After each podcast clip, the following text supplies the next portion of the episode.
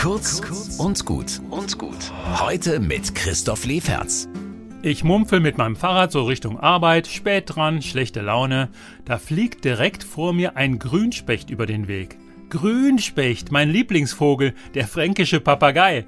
Wer kann da noch schlechte Laune haben? 150 Meter weiter versperrt mir ein Eichhörnchen den Weg und ich schiebe mein Rad ganz vorsichtig an ihm vorbei, genauso wie ich neulich für den Hund, so ein Mini-Hündchen, gebremst habe. Schluss mit schnell und hetzen, Gang runterschalten. Das kann jetzt natürlich Zufall sein oder Absicht, wie einmal in der Bibel. Da schickt Gott seinem Propheten Biliam einen Esel, der ihm sagt, hey, du bist völlig falsch unterwegs, hast du keine Augen im Kopf? Und der Prophet fängt an umzudenken. Ich habe noch nicht hundertprozentig raus, was der Grünspecht, das Eichhörnchen und der Hund mir sagen sollen, aber ich werde das ernst nehmen. Vielleicht sind sie die Sorte Tier, die Dinge nur einmal sagen.